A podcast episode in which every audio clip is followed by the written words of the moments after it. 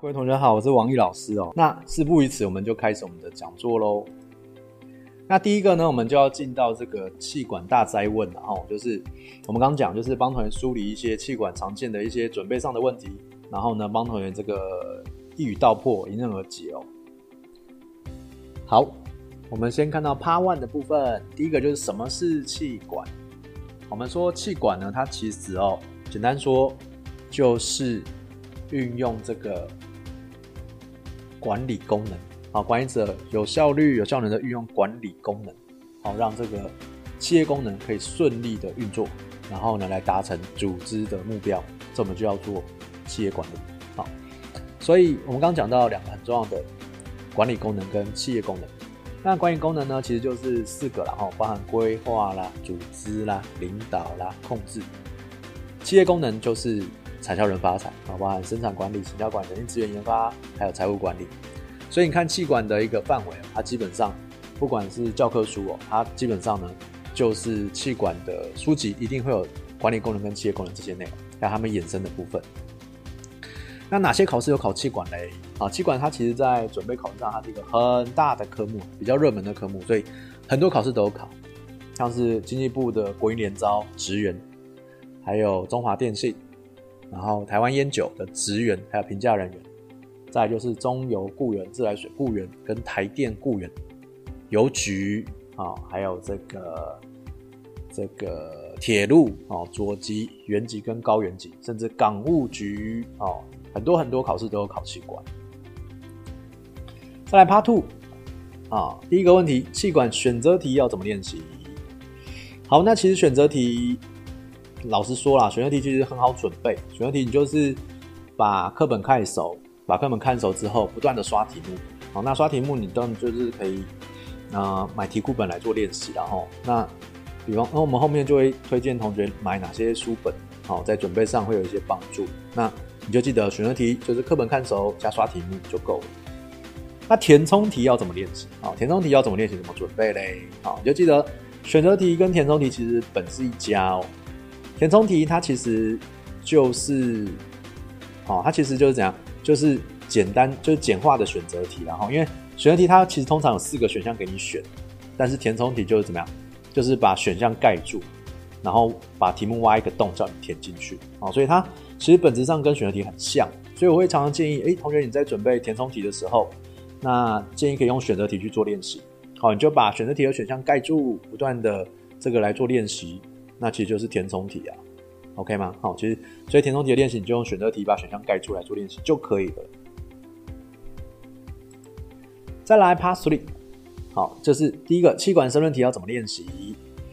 好，那申论题的练习方式呢？其实我们等一下后面会谈到，然后就是申论题有几个练习要点。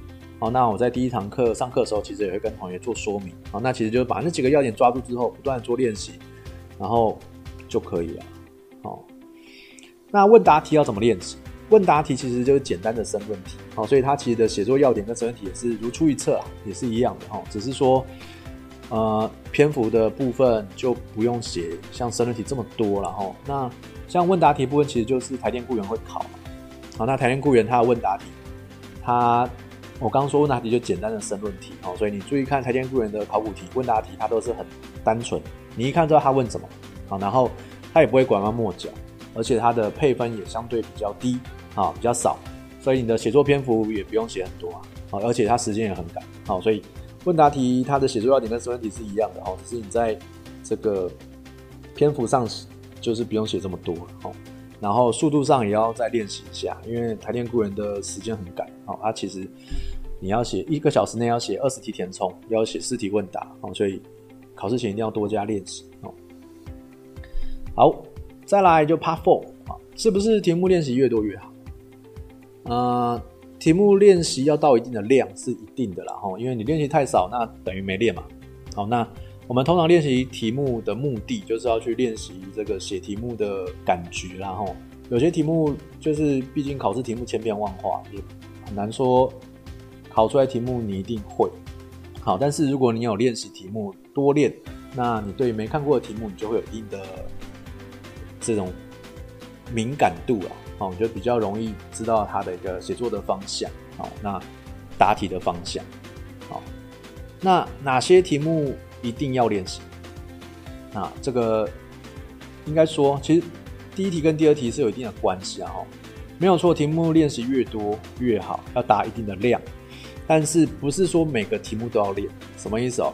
就是其实我会建议同学哦，考古题是一定要练。所谓的考古题就是实际考试有出过的，好像是我们刚刚讲是什么，像国营职员啦、邮局啦、烟酒啦、中油啦、林林总总哦，这些考试有考过的气管的相关的考古题就要拿来做练习。OK 哈，但是有些坊间会出一些模拟试题，那些有没有练习的必要？我个人认为是没有必要哦，因为模拟试题毕竟是老师自己出的，就是不叫老师自己出的，但是老师说这个题目的水准或是这个争议性哦。也是蛮大的哦。那有时候你可能甚至这些题目你根本这个上课啊，或者是实际的教科书里面都没有哦，所以它其实争议性蛮高的，而且要在实际的考试里面出现的几率很小哦，所以我会不建议练习这些模拟试题。好，应该把真正的时间花在考古题上面。再来 Part Five，好，申论题考过的题目是否就不会再考？嗯，这其实很难讲，然后像是国营资源，它就有很多重复的观念，重复考，哦，那只是中间隔的这个考试的年代比较相距比较远，然后但是还是会再出啊，哦，所以其实很难讲。考试遇到没看过的题目该如何应对？那考试遇到没看过的题目呢？如果是申论题，你就还是要写啊，因为申论题它不会倒扣，那你留白的话一定是零分。那如果你有写的话，比方说你抓一些关键字啊、下定义啦，或者是这个乱掰，一样也是会有一定的分数了哈。那如果你掰对，搞不好诶分数拿的还蛮多的啊。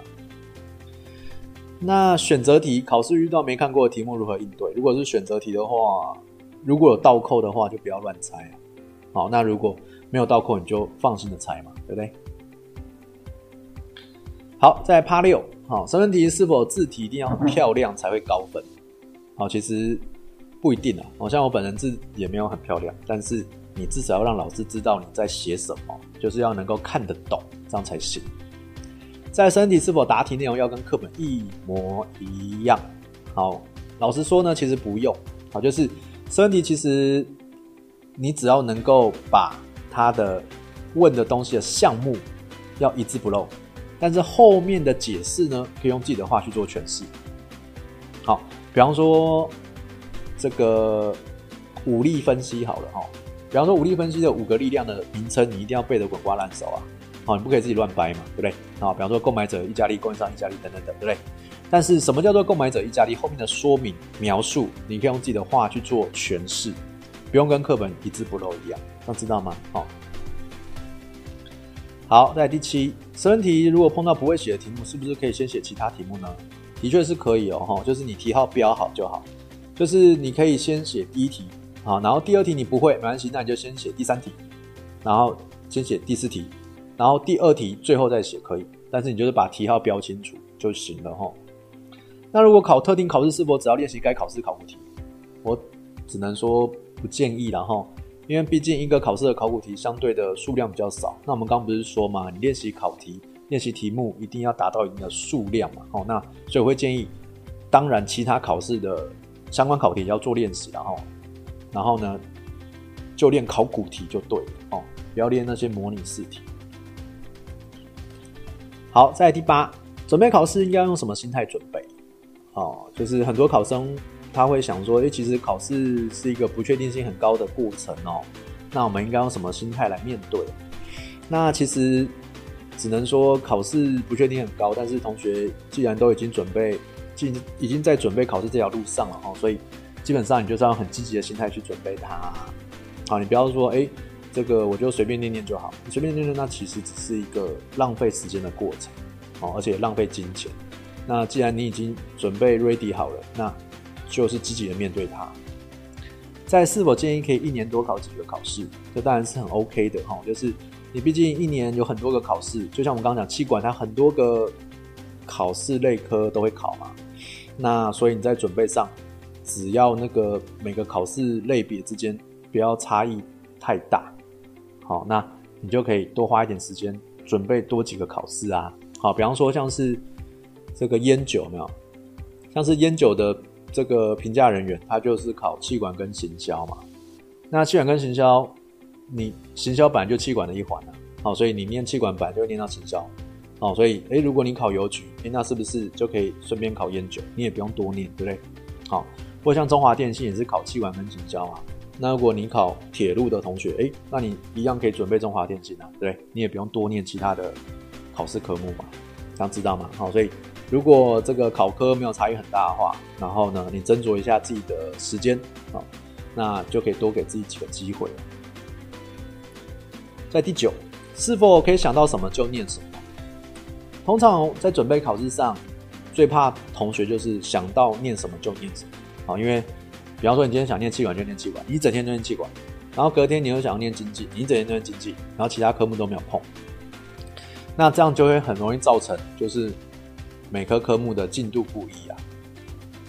那我会建议同学就是最好每天你准备的考试的每个科目都可以有一定的接触啊，好，这样子至少会有一定的熟悉度啊，一定的这个熟悉度，这样就不会哎。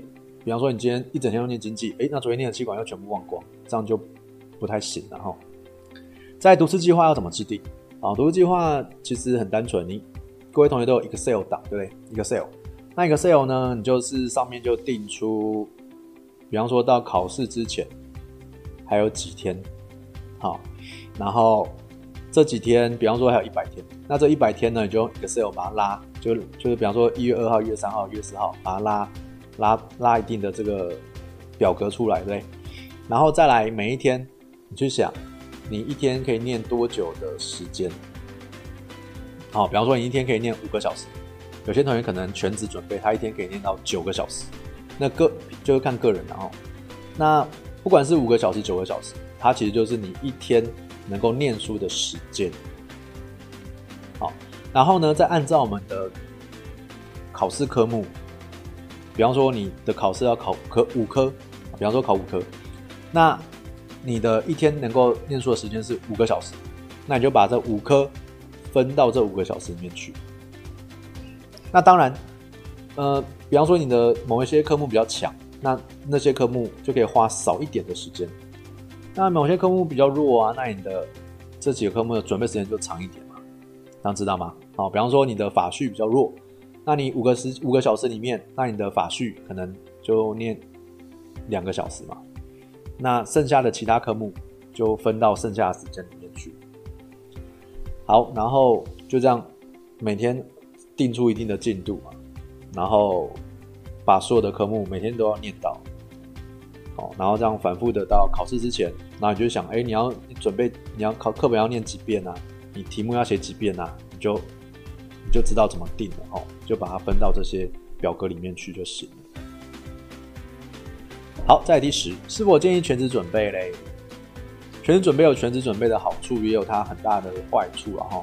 全职准备好处就是你的念书时间很多，但缺点就是容易懒散，而且你会有经济上的压力，因为你没有收入哦，所以这就是看同学自己的人生规划了哈。如果你有经济上的压力，然后或者是这个你没办法全职准备，你有其他原因，那当然就不用哦。就是看你自己怎么去安排自己的人生。再就时间管理要怎么做？好，时间管理的部分，老实说，有些同学可能很忙，你可能上班还要加班，所以你能回到家能够念书的时间其实很少。好，但是还是会有时间，好，时间挤挤就有了，对不对？所以呢，可能至少两个小时、三个小时嘛，都是你晚睡一个小时来念书。好，但是。所以每个人时间管理其实都不太一样，然后，但是你就记得每天都要挤出一定的时间来订定读书计划去做准备就对了哦。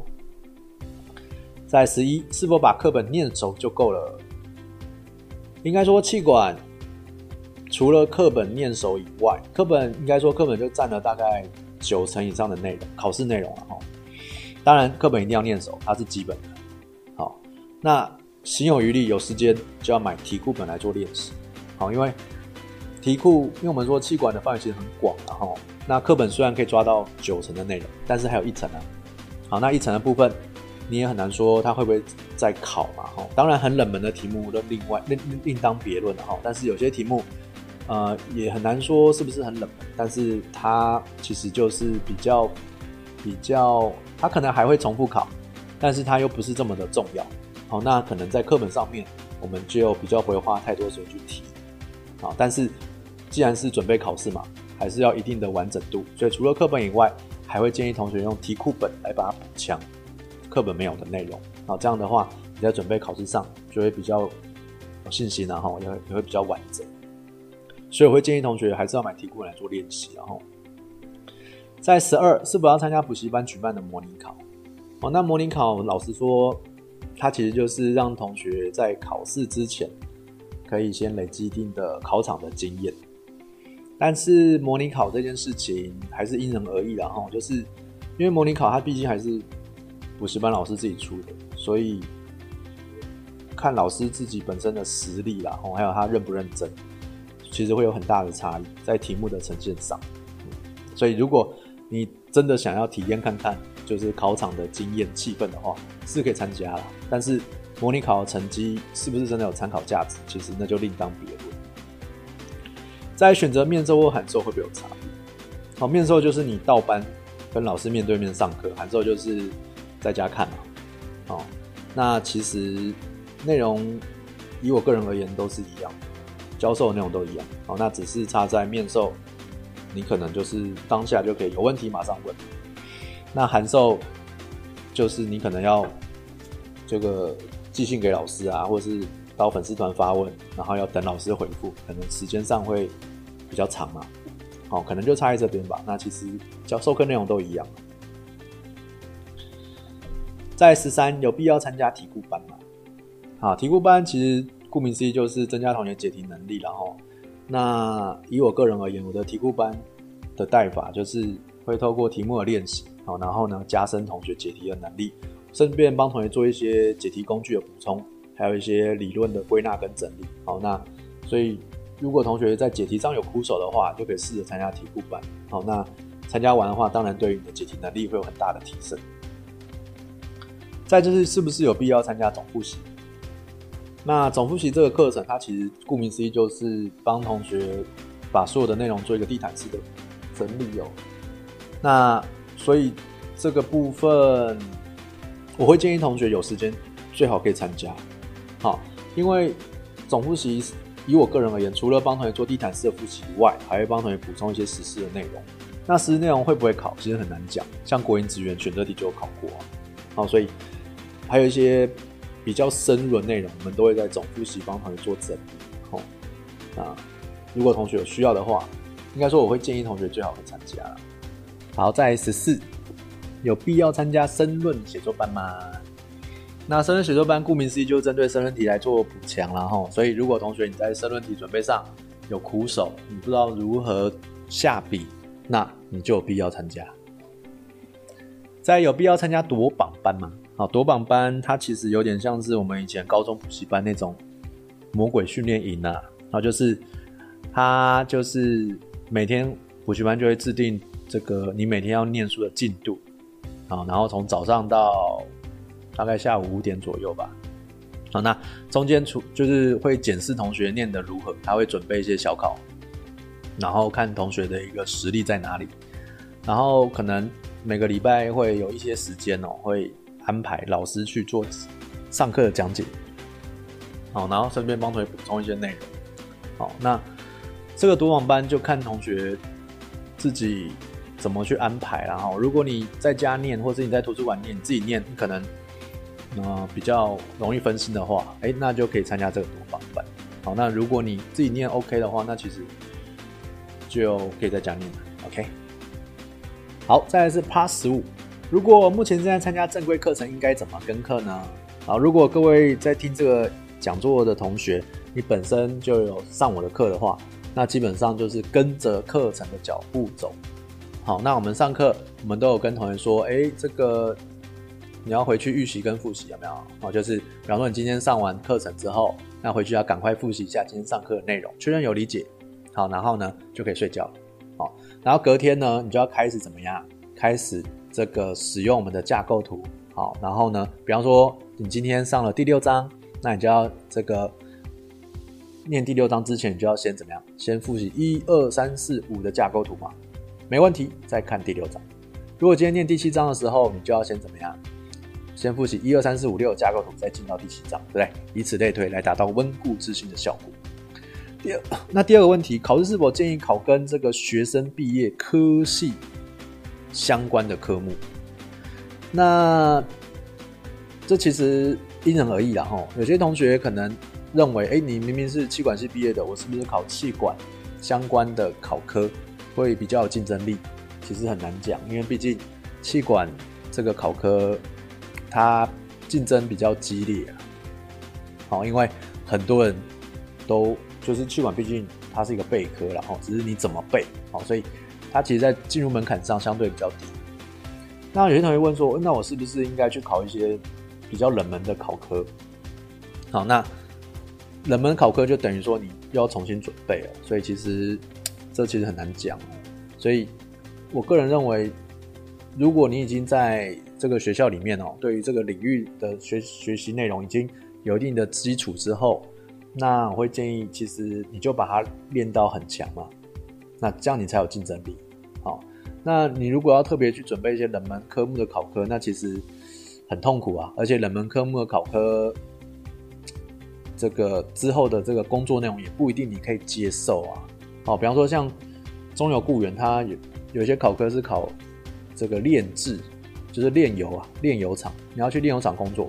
虽然考科可能呃很好准备啊，没有错啊，但是那个工作内容你可不可以接受，很难讲，对不对？好，所以这部分要好好。同学要好好思考。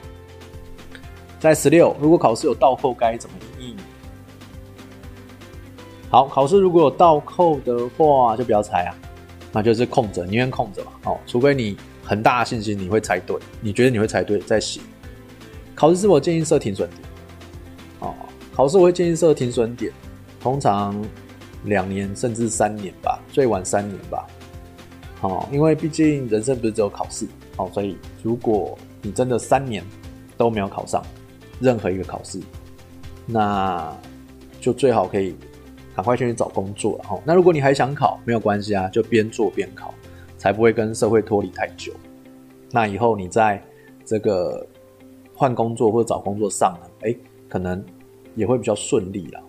如果如果如果你拖太久，一直都没有停损，可能五年六年，那到时候。一方面你跟社会脱节了，一方面你可能在找工作上就越来越困难。最后给同学的一句话，柏拉图有讲过，吼，成功的唯一秘诀就是坚持到最后一分钟。所以考试其实它就像一个赛跑一样，好，那不管你的这个起点在哪里，那我们的最后终点是一样。